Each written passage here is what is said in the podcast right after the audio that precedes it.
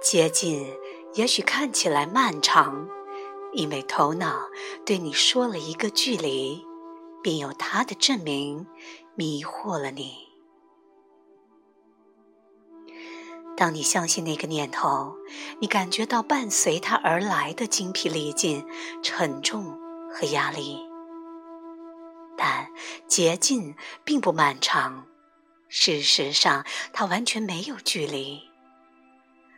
除了此刻你在的地方，你去哪儿？你怎么可能去别处呢？捷径意味着。认识到每段旅途的开始和结束，永远都在你的所在之处。你不可能做决定，你只能经历一个你是如何做那个决定的故事。决定自己做出，他们是即兴事件，他们出现在该出现的时候。我喜欢问：是你在让自己呼吸吗？不是，也许你也没有让自己想或做决定。也许现实就像呼吸，像风，在它动之前，它是不动的。当你讲是你在做的故事时，你让自己意识不到你是完美流动者的自然。如果没有你需要做决定这故事，你是谁？如果是你的诚实要做决定，做吧。猜猜怎样？要不了五分钟，你可能会改变主意，又称它为你了。我喜欢新的变化，我看着他，并坚定不移地待在那份愉快里。我喜欢新的变化时的运动和味道，他变，我也变。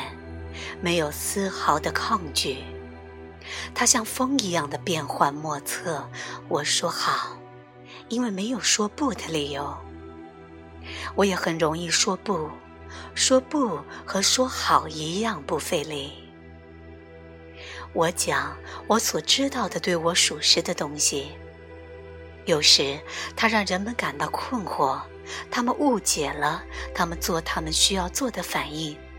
而我非常清楚，不和好同样是爱的表示，因为我永远都在对我的诚实说好，说不也是说好，当它出自于诚实。心似乎不断变化，但它根本从未改变，我就扎根在那不可改变里，不管你来自哪里。为了遇见你，我将从同一个地方来。这就是为什么我说的一些话似乎相互矛盾的原因。不同的时刻，我来自不同方位，他们都是真实的，所有的方位都平等。它可能听起来不一致，或者像一只追自己尾巴的小狗，显得很徒劳。它可能听起来像打哑谜，它可能让人困惑，它无法被高高在上的人所理解。和我一起做功课的人可能根本没听到不一致，因为此刻我们非常紧密地结合在一起。然而，对一个坐在听众席上的人，那也许听上去像是胡言乱语。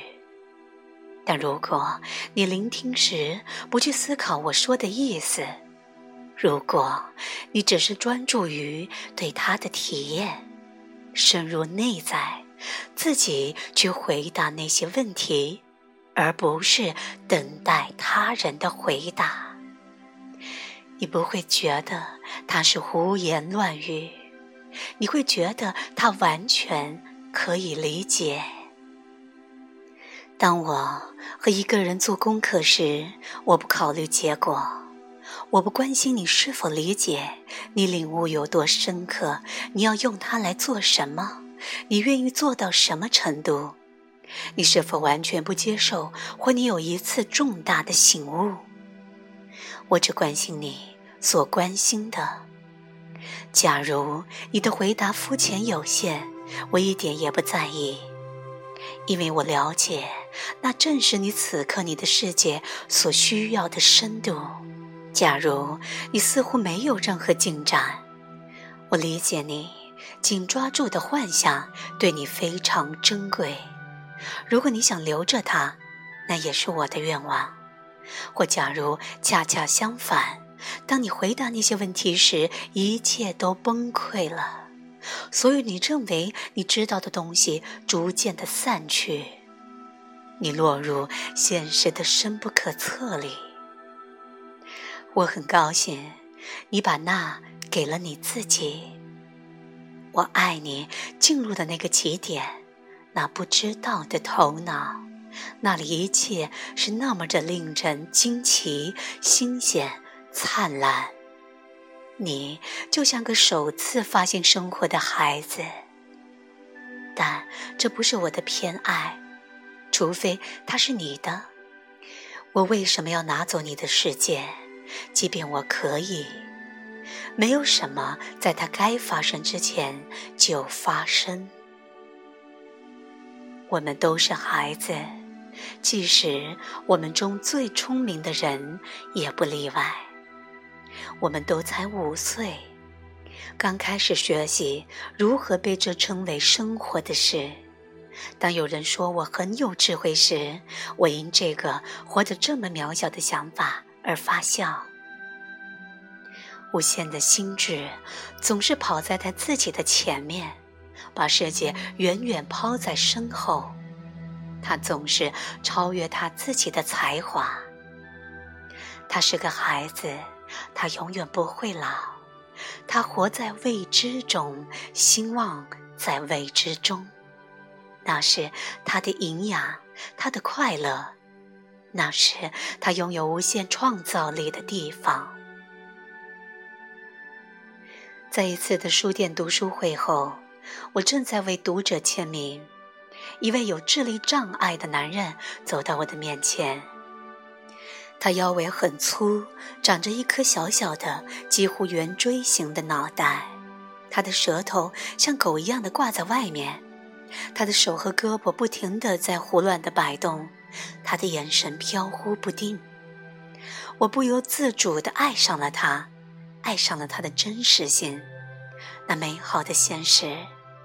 很明显，他希望我靠近他，他在邀请我进入他的世界。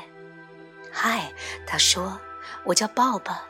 他说话很慢，发音含糊不清，淌着口水。我接受了他的邀请，走近他。我们前额碰着前额，他的目光和我的相遇，接着又投向这里那里。我直直地看着他的眼睛，等着他们回来。突然，他的手臂伸过来搂住我，把我的脸贴在他的唇上，带着一声低微的咕哝，他亲吻了我。没有言语能够形容这慷慨。那个片刻似乎无限长，他似乎知道我所知道的东西。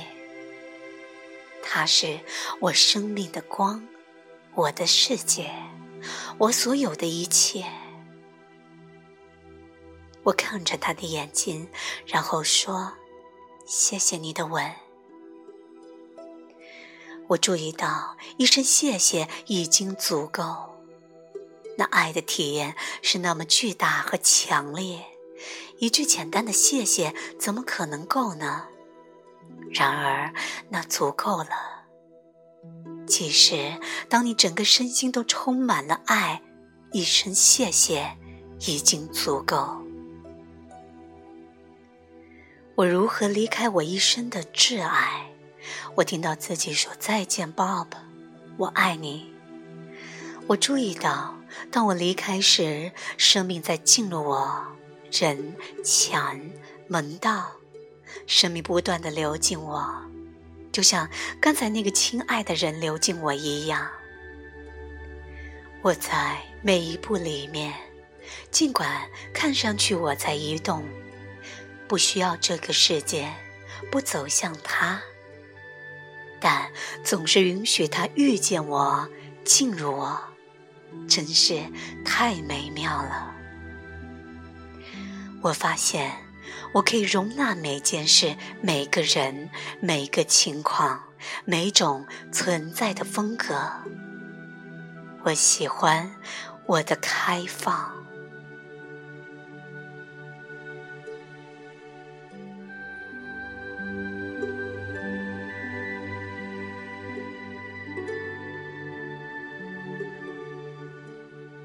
喜悦无处不在，来自拜伦凯蒂，由文觉分享。